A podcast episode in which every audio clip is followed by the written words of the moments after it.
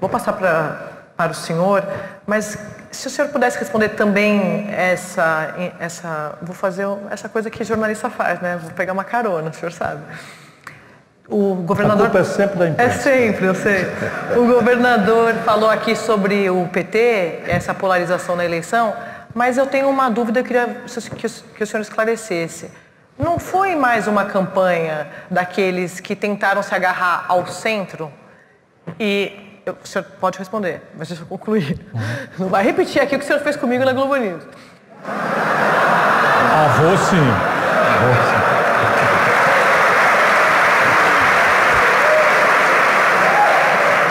Porque foi o PT, o anti-PT e o PT. Mas muitos deles, inclusive o senhor, tentaram ali se agarrar ao centro quando claramente o eleitor estava dizendo não, a gente quer uma coisa ou outra coisa. Então eu queria que o senhor fizesse a explanação com base nos 100 dias, mas também respondesse a essa. Assim, a primeira questão era o que, é que podia dias, ter sido isso. diferente na campanha, eu quero pontuar isso, porque isso é crítico para o futuro, para uhum. a compreensão do Brasil de hoje e para o futuro. E faço com muito prazer, cumprimentando a você. É, quando eu vou na Globo, eu brigo com, com jornalista, não tem conversa. Eu, eu, vou lá uma vez a cada quatro anos, à força dos critérios. Então, paciência. É, já aqui em MIT Harvard, eu sou um pouco mais freguês, mais assíduo e tal. E hoje, e hoje, e hoje eu estou especialmente feliz porque reparto a discussão com dois grandes brasileiros, porque eu tenho estima, respeito, admiração, embora discorde quase que em tudo. o que não faz abatar minha, minha estima e minha admiração, que é com que eu quero de fato saudar o Geraldo Alckmin, o meu, meu, meu estimado amigo Geraldo Alckmin e o meu estimado amigo Henrique Meirelles. Veja, uma eleição, na minha opinião, com todas as experiências que eu já vivi, uma eleição majoritária, ela tem três, é um foguete de três estágios. O primeiro estágio meio que já está dado. Trata-se de mudar tudo que está aí, conservar um pouco, mudar, mudar, mudar muito, conservar muito, mudar um pouco e, e tal. Na onda no Brasil, turbinada por um antipetismo que foi o dominante, a força política até hoje, está se esgarçando, mas até hoje a força política mais poderosa no Brasil é uma força para negar, é o antipetismo. Então, o antipetismo que não foi muito bem percebido na campanha. A campanha do Alckmin talvez tenha visto mais cedo, não tinha muito jeito para ele, porque ele é do PSDB, então eles né, fizeram mais ou menos a mesma coisa, os dois partidos juntos, PSDB, o PT herdou, né? O PT herdou do PSDB, não o Geraldo Alckmin, que não teve, o Brasil não teve o privilégio de ter um grande administrador, mas pegou o Fernando Henrique, que quebrou o Brasil, vamos ter clareza. O Fernando Henrique quebrou o Brasil duas vezes, levou o Brasil ao Fundo Monetário Internacional, os maiores acordos, fez a lei de propriedade intelectual mais entreguista da história do mundo capitalista, tudo porque estava entregue, entregou o Civan de forma imoral ao, ao, ao, à Rachel americana.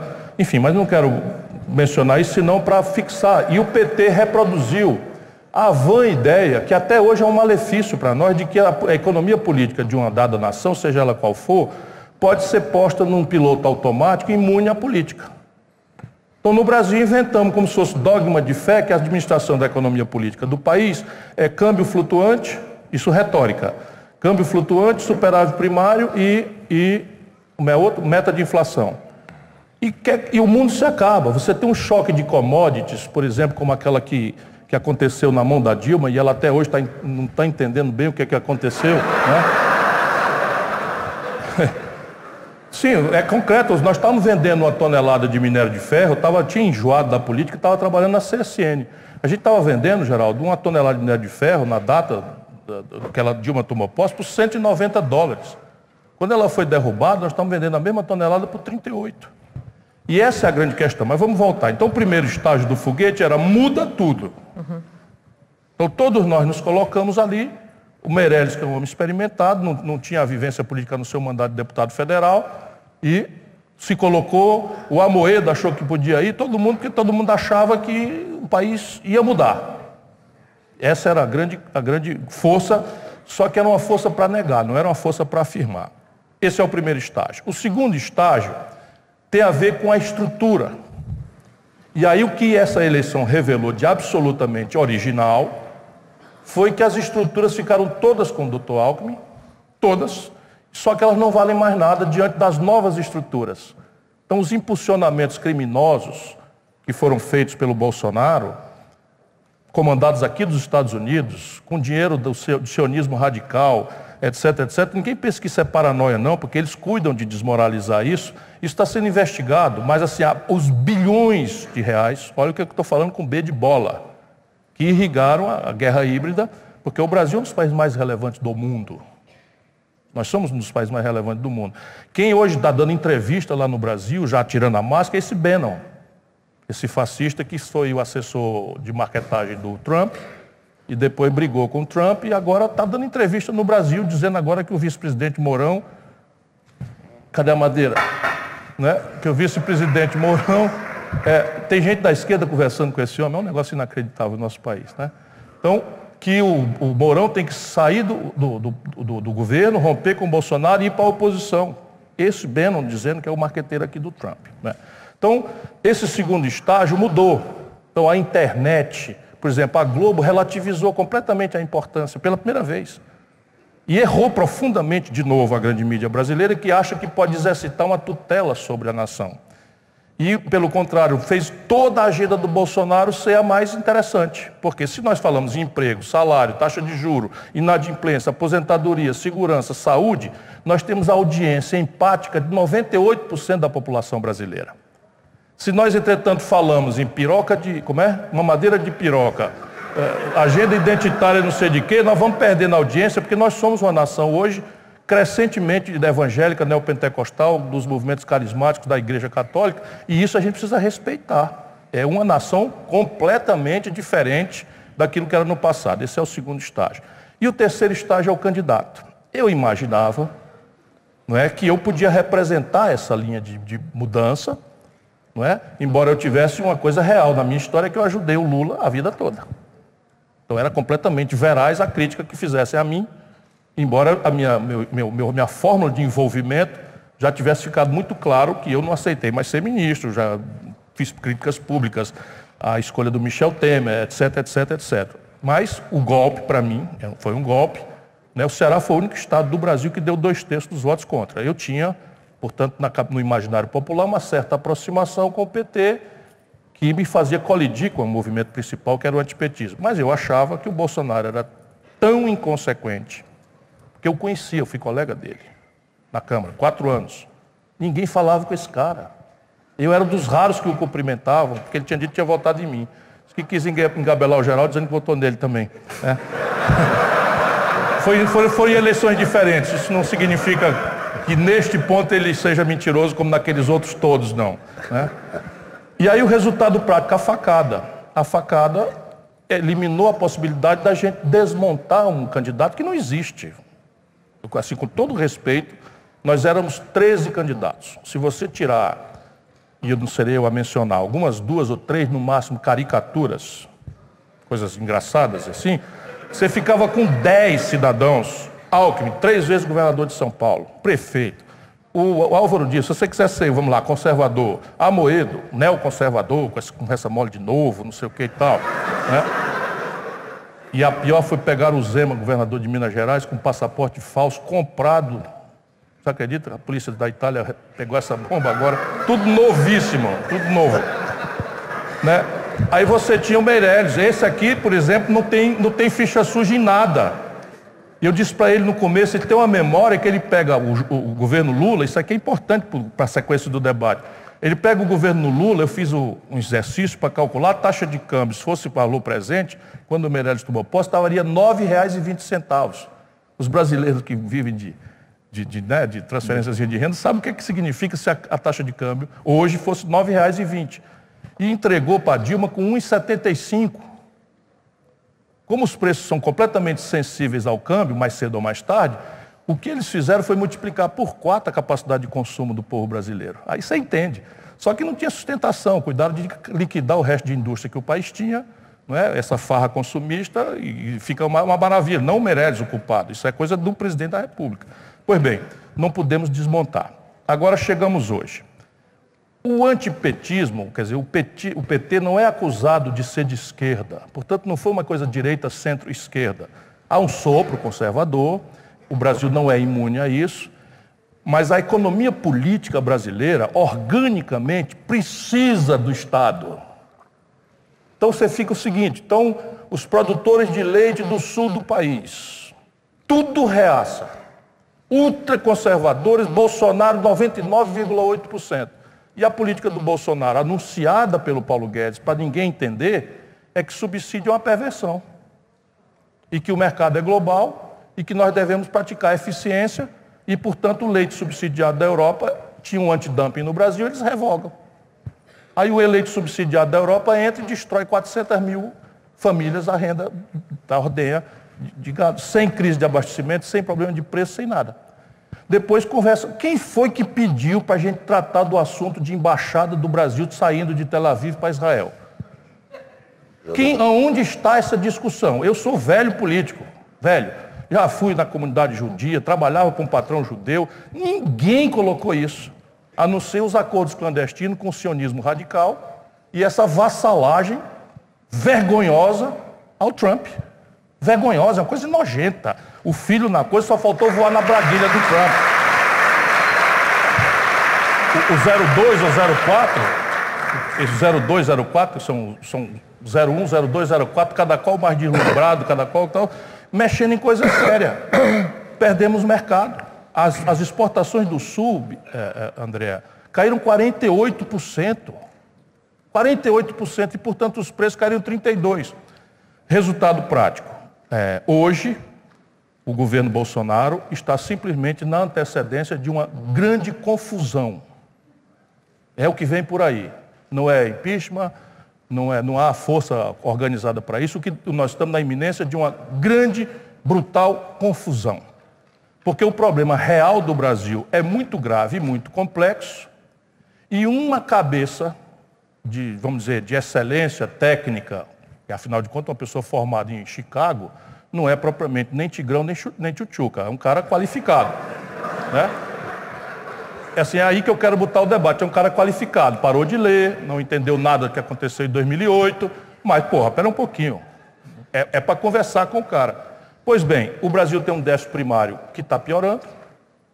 O Brasil é, tem uma equação fiscal em deterioração na, no quadro federativo que não tem solução para isso sem a União.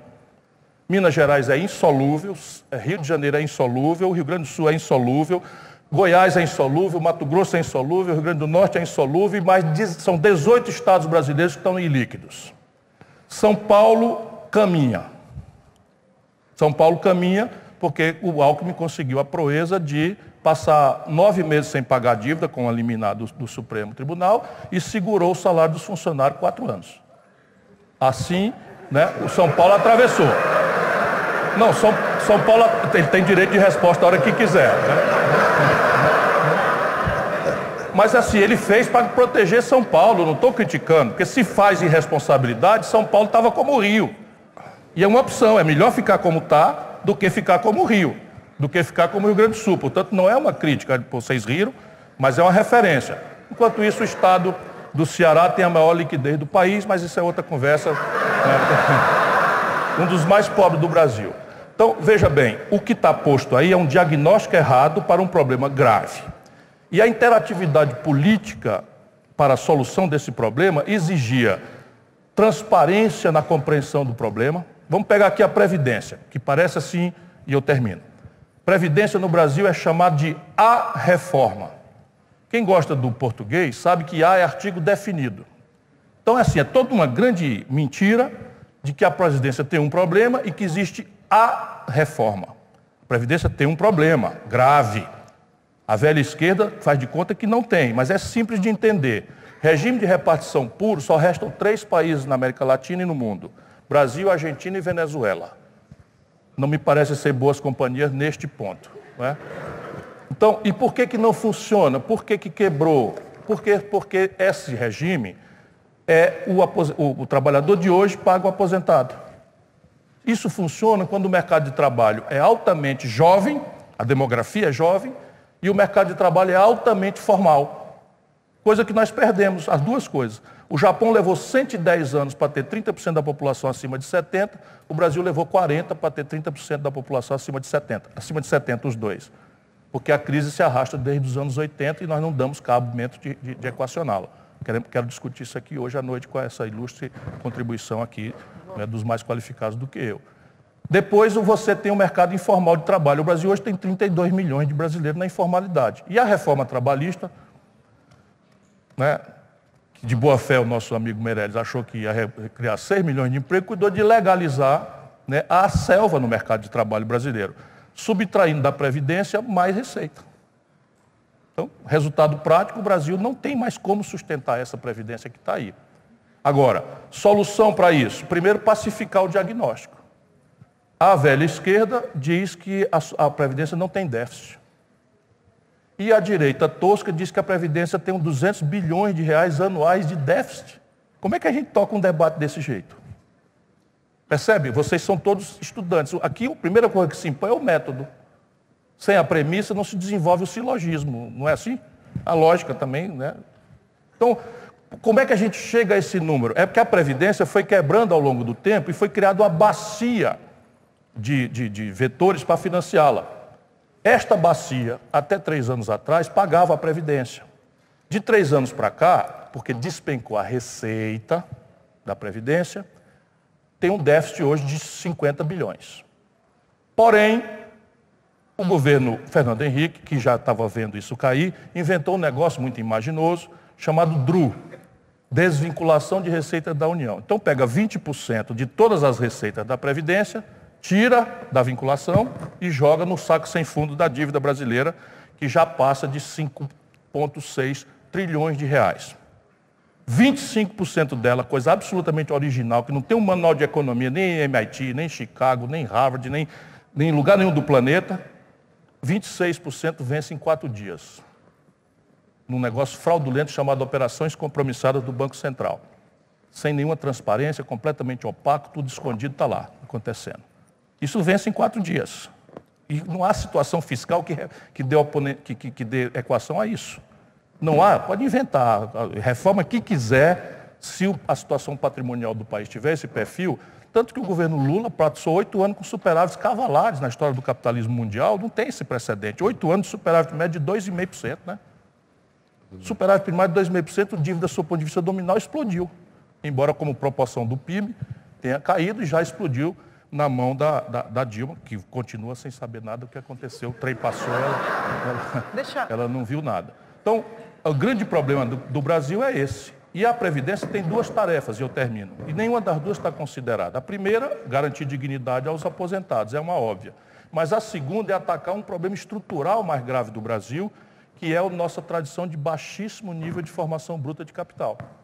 Então, a grande ferramenta moderna no mundo de elevar a poupança doméstica sei o que, não há desenvolvimento sustentado, é o conjunto de poupanças compulsórias ou voluntárias que a população trabalhadora tem feito no mundo. No caso brasileiro é o seguinte, pergunta ao povo da, do Banco do Brasil, Previ, da Caixa Econômica, FUNCEF, ou do, do, da Petrobras, Petros, com todas as bandalheiras que se fazem ali, no governo Fernando Henrique e governo Lula, igualzinho, a roubalheira generalizada tal, com tudo isso, nenhum deles quer mudar de regime. Pergunta se eles querem ir para o RGPS, o Regime Geral de Previdência. E o Brasil não tema em seguir discutindo que o problema nosso é parametrização. Não é. Não é parametrização, porque o Brasil é muito diferente. Uma mulher nordestina rural não vive 62 anos. Eu não posso equiparar essa idade mínima a um trabalhador intelectual do ar-condicionado. Um policial dá 40 anos de correr atrás de bandido, onde é que já se viu isso no mundo? Um professor dá 40 anos de aula, onde é que já se viu isso no mundo? Pessoas que lidam com atividades insalubres e perigosas por natureza delas mesmas, como é que pode ter o mesmo regime? E aí não manda ver, como tem uma verdade de que é preciso equilibrar, você manda a coisa com casca e tudo, sem conversar com ninguém. Ninguém conversou com ninguém, surpreendeu todo mundo, manda um, um pacote cheio de pegadinha. Por exemplo, tem uma pegadinha lá, doutor Alckmin, Meirelles, que permite que, por lei complementar, desconstitucionaliza, reduzam-se as idades de aposentadoria dos magistrados dos tribunais superiores. Com isso, Bolsonaro, igual como fez o Chaves, nomeia seis ministros do Supremo Tribunal Federal. Nós vamos votar contra 100% dessa reforma, se eles não quiserem abrir uma discussão para corrigir isso, e aí temos propostas alternativas. sobre a pauta ideológica, sobre o ministro da Educação. Essa semana, o ministro da Educação deu uma entrevista falando que poderia mudar ali os livros didáticos para recontar a história do, do golpe. Hoje o presidente Bolsonaro disse que ele pode sair na próxima semana, que não se sabe se ele fica ou se ele vai. Um pouco do que já aconteceu com outro ministro do governo também me lembrou isso, Ciro, porque naquele caso do ministro Bebiano, também ninguém sabia se ficava ou se saía. E aí, dentro desse combo todo de pauta ideológica, eu queria que o senhor falasse sobre qual o papel dos filhos do presidente no governo, como o senhor vê a, como o senhor vê a, a, a pauta da educação no governo Bolsonaro, como isso pode atrapalhar o futuro, isso que o governador falou, e também o que mais você quiser falar, que eles me atrapalharam. Veja, é, eu tenho para mim que esse conjunto de disparates tem sido adredemente manipulados para nos distrair aos brasileiros. E assim, todo mundo acha que é uma certa paranoia e tal, mas eu conheço o ramo, eu sou, tenho quase 40 anos de vida pública. A vida inteira é, cuidando dessas coisas e tal. E eu nunca vi alguém, no dia seguinte de ser eleito, não descer do palanque e fazer um esforço para, pronto, acabou a briga, chega todo mundo aqui, vamos conversar, o que é que a gente pode fazer. Porque a eleição é natural que você né, vai para o máximo de desagregação. E se é presidente do Brasil, nessa conjuntura e com essa complexidade, o tamanho do problema, vocês não têm ideia. Nós estamos aqui fragmentando as coisas.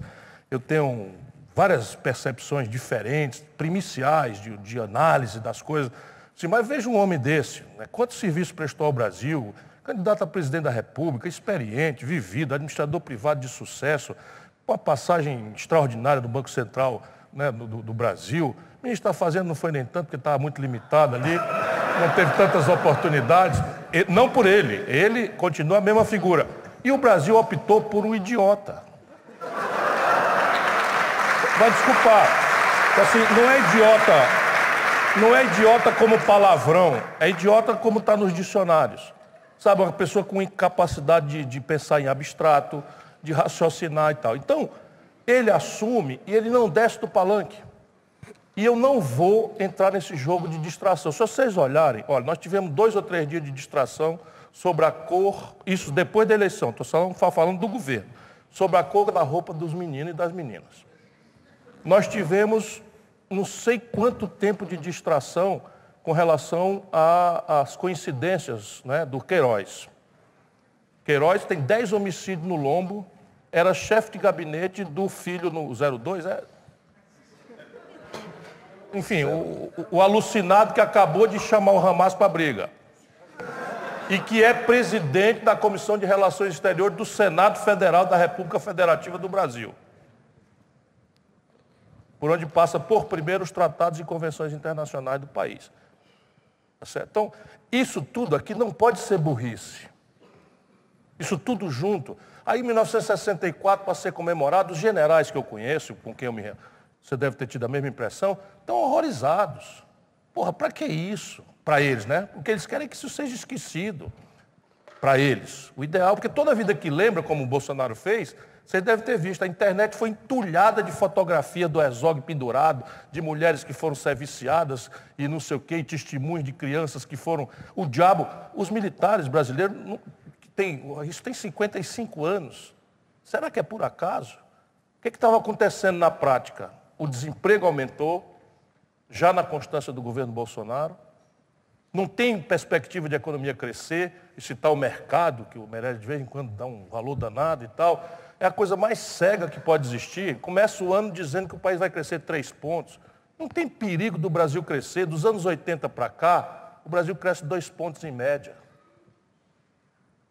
Vamos ter clareza, vamos dar uma distânciazinha do objeto observado. Do ano 80 para hoje, o Brasil cresce 2,2% em média. E a população cresce 1,7% em média no mesmo período. Se fosse justa a distribuição de renda no Brasil, nós estaríamos parados. Mas nós no Brasil chegamos ao paroxismo em que cinco brasileiros concentram a renda equivalente dos 100 milhões de brasileiros mais pobres. E esse, por que, que um homem experimentado como o Meirelles fica assim? Uma coisa exótica, uma recessão profunda, a maior da história do Brasil, as coisas tudo, desemprego alopra para 14 milhões de pessoas e aparece uma coisa como a inflação. Ora, isso está na nossa cara, é que os preços brasileiros são indexados ao câmbio. Vai olhar o que, é que aconteceu com a taxa de câmbio ao longo desse tempo e você vai entender. A Dilma, quando tomou posse, a taxa de câmbio estava 1,75 a valor constante. Quando ela foi derrubada, a taxa de câmbio estava 4,30 a valor constante. Se o Lula aumentou em quatro vezes a capacidade de consumo do povo brasileiro em termos relativos, a Dilma diminuiu pela metade. Por isso, e o Fernando Henrique lá atrás é o mesmo filme. O real aconteceu, foi um truque, bem intencionado, muito tecnicamente muito bem feito, mas era um truque. Qual era o truque? Percebemos finalmente que congelar preço, tabelar preço não funciona e que existe um preço relativo que se eu mexer com ele e eu posso fazê-lo de forma suja e clandestina, eu controlo os outros todos, a taxa de câmbio. Compreende?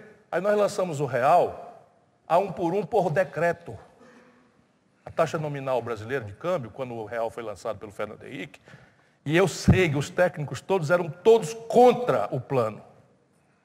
Noites tenebrosas de discussão, por isso que eu virei ministro. Os técnicos todos, olha, não há a menor condição. Se lançar o plano sem antecedência das reformas, diziam eles, André, Pécio, é baixa, Bracha, Bresser, todos eles, vai ser a maior hiperinflação do mundo. Porque a premissa era, qual? Nós vamos lançar uma moeda nova, conversível ao par com o dólar, e quem duvidar venha buscar que nós resolvemos. Para isso, nós botamos a taxa de juros lá no planeta Marte, que tinha a tarefa preventiva de prevenir explosão de demanda agregada, que no Brasil não funciona como os manuais de economia. Por quê? Porque ninguém sabe o que é picar 12 vezes sem juros, ninguém sabe o que é Casa Bahia, ninguém sabe o que é, o que é sabe, o Ricardo Eletro, ninguém sabe. Tenta comprar aqui nos Estados Unidos com cartão de crédito e mandar repartir em seis vezes. Vocês já viram isso? Vez? Sabe quanto é o juro no Brasil? Do Visa, uma bandeira americana, do Mastercard, uma bandeira americana, do American Express? 486% ao ano. Sabe quanto é no Brasil, aqui nos Estados Unidos? 8%. Isso tudo é regulatório. Isso tudo é regulatório. O Brasil concentrou no, ao longo dos governos Fernando Henrique e Lula, sociais-democratas, sociais-liberais, queiram classificar como for, autorreferidos de esquerda, não há precedente na história do capitalismo. Cinco bancos concentram 87% de todas as transações financeiras e operam como, como cartel, como oligopólio. Ciro, mas espera aí. Qual, na opinião do senhor, é a pauta prioritária do governo? Veja bem, um pouco. o Brasil, é o, o Brasil, é... se o Brasil quiser sair dessa encalacrada, nós vamos, se nós não crescermos, eu vou terminar, 5,7% este ano e o ano que vem, o que é absolutamente provável que não acontecerá, nem remotamente, nós teremos a pior década em 120 anos. Esta solucionática, como dizia o Dada Maravilha, está errada. A compreensão do problema, tudo essas caricaturas tem que ser resolvido. O sistema tributário estúpido, é, é, burocracias horrorosas, etc. Mas um problema brasileiro fiscal, por exemplo, está interditado o debate no Brasil. Se nós introduzíssemos, conforme as melhores práticas internacionais, com exceção do Brasil e da Estônia, um tributo sobre lucros e dividendos, a gente arrecadava 70 bilhões de dólares, de reais, no ano. Todos os países do mundo fazem, menos o Brasil e a Estônia. Eu, ministro da Fazenda, com Itamar, cobrava. Fernando Henrique revogou e anos de governo petista mantiveram essa excrescência do sistema tributário brasileiro. Então, eu criei uma alíquota mais progressiva, de 35% para as grandes rendas, no imposto de renda. Aqui nos Estados Unidos é muito mais alta, para poder diminuir para baixo. No Brasil, porque a tabela de, desconto do imposto de renda está congelada, nós estamos cobrando imposto de renda de quem ganha dois mil reais. E quem ganha super executivo, faz um, um, um, tipo de contrato, pessoa jurídica, tudo fraude. William Bonner, não é culpa dele, a lei é assim. William Bonner, todo mundo sabe que é funcionário da Rede Globo. Pois bem, é uma empresa que recebe o salário do William Bonner. Aí todo mundo que é salariado no Brasil paga 27 mil, o William Bonner paga 15. Quer resolver o problema? Vamos falar sério. Aí vai fazer o que em cima? O Brasil tem 386 bilhões de reais anuais de renúncia fiscal. Anotaram aí? 20% disso, junto com o imposto sobre lucros e dividendos, zero ao déficit primário. Isso é praticável em um ano. Um ano. Por isso que eu evitei, de propósito, não falar tanto sobre os filhos, que é a pergunta. São um bando de deslumbrado. Não, do São um bando de né? deslumbrado, filho de um despreparado, de um, de um traidor da pátria que está entregando o Brasil sem nada. Como é que pode? Vem nos Estados Unidos, entrega, en- bota um general brasileiro no vice-comando do, do, da- do Exército Sul dos Estados Unidos. Vem nos Estados Unidos e aceita, sem contrapartida nenhuma, que os americanos controlem um pedaço do território brasileiro, numa área sensível, que tem potenciais extraordinários para o Brasil, se nós desenvolvermos uma tecnologia própria de lançamento de satélite, à base de Alcântara. Vem nos Estados Unidos e entrega uma cota de, de importação de trigo de 750 mil toneladas de trigo subsidiado que vai dizimar a triticultura brasileira, que não tem o padrão, nem a eficiência, nem o subsídio que, que tem os americanos. Em nome de quê? O Brasil convidado para a OTAN. Fazer o quê na OTAN? Nós estamos no Atlântico Sul, a não ser um pedacinho do Amapá, que vocês talvez não saibam, fica no hemisfério norte. Isso não é suficiente para nos meter em confusão de neocolonial na- no, no Oriente Médio. O Brasil aceitou, o Brasil, agora com essa gente, insultou a China, que está no meio de uma queda de braço pesada com os norte-americanos, sob o ponto de vista de comércio industrial. E os, e os chineses que não vão fazer isso muito tempo, mas vão fazer para liquidar o Bolsonaro. Isso é coisa, conjunturalmente vão optar a opção de preferência comercial das nossas commodities para vender para os americanos, descomprimindo a briga com os americanos e dando uma lição lá embaixo no Brasil, porque eles vão voltar para o Brasil, porque eles não vão entregar aos americanos segurança alimentar para eles. E esse é o mundo. E nós temos um imbecil liderando uma das maiores nações do planeta. E a imbecilidade aqui é atenuada por esse jogo. Então, mamadeira de piroca, é, é, isso na eleição. Por favor, escutem isso aí, foi o candidato a presidente, ele entregou na mão do, do Bonner, e a Rede Globo não fez uma investigação e não denunciou, uma cartilha do kit gay. É mentira aquilo. Cadê a portaria? Cadê o decreto que revogou o kit gay? Se existia. Era mentira. Aquilo foi mentira no horário nobre da Globo, no Jornal Nacional, o- se considerando tutores da nação, não fizeram uma rapidíssima investigação para dizer no dia seguinte, foi apresentado aqui como kit gay fora uma partilha que não existe, é mentira, brasileiros. Não foi por quê? Porque convinha ao mundo conservador brasileiro é, derrotar as possibilidades que havia, poucas que havia, de contestação real das estruturas podres do Brasil. E esses filhos são o sintoma. Sintoma de deslumbramento, sintomas de um presidente absolutamente despreparado e com uma vocação entreguista que está sendo, é, por omissão pelo menos, mas há uma muita ação, está sendo coadjuvada por oito ministros generais. Segunda-feira vai assumir provavelmente o nono. Isso é mais ministro militar do que o Geisel, o Figueiredo e o Médici.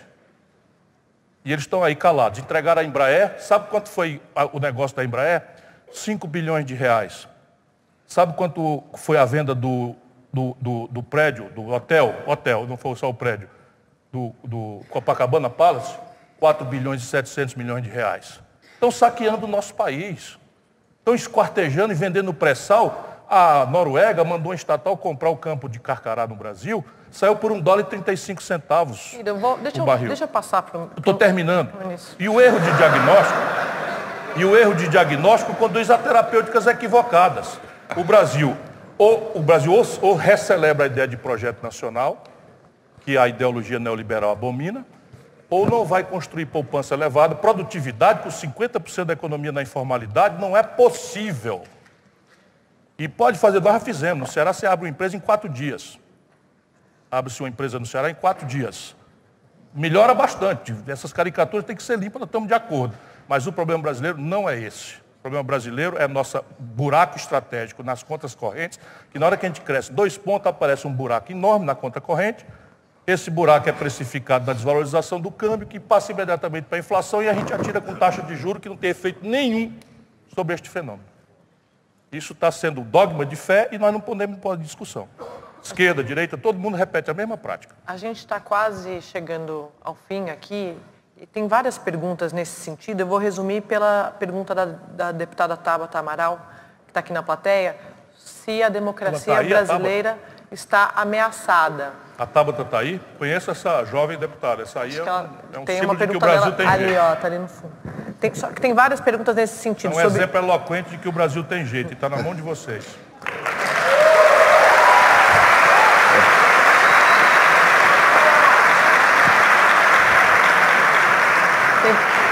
Tem várias perguntas nesse sentido, se existe alguma possibilidade na avaliação dos senhores de alguma ruptura institucional. Então, resumindo a pergunta dela, a democracia brasileira está ameaçado, ameaçada? Caso sim, qual o papel de vocês na defesa da nossa democracia nos próximos anos? Deixa dizer, o PT introduziu no imaginário brasileiro, no segundo turno, essa história de ameaça à democracia. Como se democracia só valesse para eles ganharem. E isso ainda está na cabeça de muitos brasileiros. Isso é puro terrorismo, não há a menor justificativa para trás, as péssimas práticas eleitorais do Bolsonaro foram rigorosamente as mesmas péssimas práticas do PT, de, de, de, de, pagar impulsionamento clandestino na internet. Agora mesmo o Haddad foi multado em 176 mil reais, porque ficou flagrada, demonstrada e tal, essa mesma prática. Portanto, não vejo como Alckmin, como, como, como, como o Meirelles, nenhum risco à democracia brasileira, sob o ponto de vista do desenho institucional. Vale a pena, entretanto, para concluir a minha resposta, que a gente lembre da nossa própria história, porque quem não a conhece está condenado a repeti-la na primeira vez como farsa, na segunda como tragédia. E nós já estamos na oitava. Então, não sei qual é a tragédia. Então, repare, a história brasileira não é uma história pacífica nem democrática. A história brasileira é uma história violenta, autoritária e não democrática. É só o período mais longo que nós tivemos de estabilidade deu-se e eu não tenho nenhuma vocação monarquista, apenas é um reconhecimento histórico com Pedro II, que era um brasileiro não é, extraordinariamente valoroso e durou 60 anos. Havia ali um exotismo, que era o poder moderador, mas era um parlamentarismo, que eu também sou por convicção, mas acho que isso está superado por dois plebiscitos que o povo brasileiro votou contra, eu acho que isso vira até cláusula Petro, que é lamentável, porque o presidencialismo, a brasileira, é uma lógica de impasse. Entretanto, a qualidade da democracia brasileira está se deteriorando. É um fenômeno global. Se vocês imaginarem a estupidez imanente, a decisão de uma maioria manipulada por essas fake news, etc., que tirou a Grã-Bretanha da, da Europa, da zona do euro, isso é um debate que está colocado. Quer dizer, a, a, o sistema representativo, a democracia representativa, por exemplo, a Itália está sem governo titular há quase uma década. A Espanha está sem governo titular há muito tempo, porque o sistema representativo, a democracia burguesa representativa, tal como a conhecemos, em tempos de internet, está sob risco. E no Brasil, o vácuo de poder, que foi a deterioração da presidência da República, que tem um papel relevante, né, como na chefia de Estado, que no caso sempre foi confundida, mas é um outro papel, permitiu o avanço patológico de algumas instituições, porque o poder não se compraz com o vácuo. E as especializações do poder, está lá em, em, em, em, Montesquieu, no espírito das leis, quando propõe essa divisão das tarefas, o poder político é uno. O que, é que aconteceu? Colapsou a presidência da República na desmoralização, especialmente agudizada no período Dilma, agravada no período Michel Temer pela ilegitimidade intrínseca da forma como ascendeu a presidência, e nós temos uma invasão a patológica, doentia, né, de outros órgãos para exercitar o poder real, o poder político. Por exemplo, o judiciário extrapola invariavelmente. Como é que pode o Ministério Público criar uma fundação privada e, e, e botar na, como lastro financeiro bilhões de reais recuperados da sua tarefa pública estatal de denunciar malfeitos? Vocês imaginam? De repente, um promotor de justiça de Nova York consegue desbaratar uma grande quadrilha e se indeniza a si próprio e cria uma fundação privada para ele administrar com dinheiro da Petrobras e agora descobriu-se 6,8 bilhões de reais da, da, da, da, Odebrecht. Os caras compraram a impunidade da Odebrecht para uma fundação privada que eles estão fazendo. Enquanto isso, nossa ânsia de moralização dos costumes bate palma para essa excrescência, para essa aberração. Então, a qualidade da democracia do mundo está se deteriorando e a brasileira com, com esses componentes de caricatura. Esses próximos quatro anos, infelizmente, eu vaticino, não são bons anos para o Brasil. É? A natureza aqui é menos de um golpe, que não vejo risco disso, e mais de confusão, secundada talvez por uma renúncia, aí já é profecia sem sustentação, mas tem muito mais cara de Jânio Quadros, assim, despreparado, uma psicologia meio louca e tal, e um exercício de poder sem compreender nada da realidade e tal, com essas maluquices todas. Quando começar a se deslindar milícias, lavagem de dinheiro, não sei o que, não sei o que, não sei o que, é muito provável não é, uma troca por impunidade, uma por, por, por proteção, que se interrompa isso. E lá vem a tutela militar, mas dentro das instituições. Isso é a minha opinião. Está vendo? Eu consigo. Gente, muito obrigada. Queria agradecer ao ministro Meirelles, ministro Ciro, governador Geraldo Alckmin. Obrigado a todos, foi muito bom.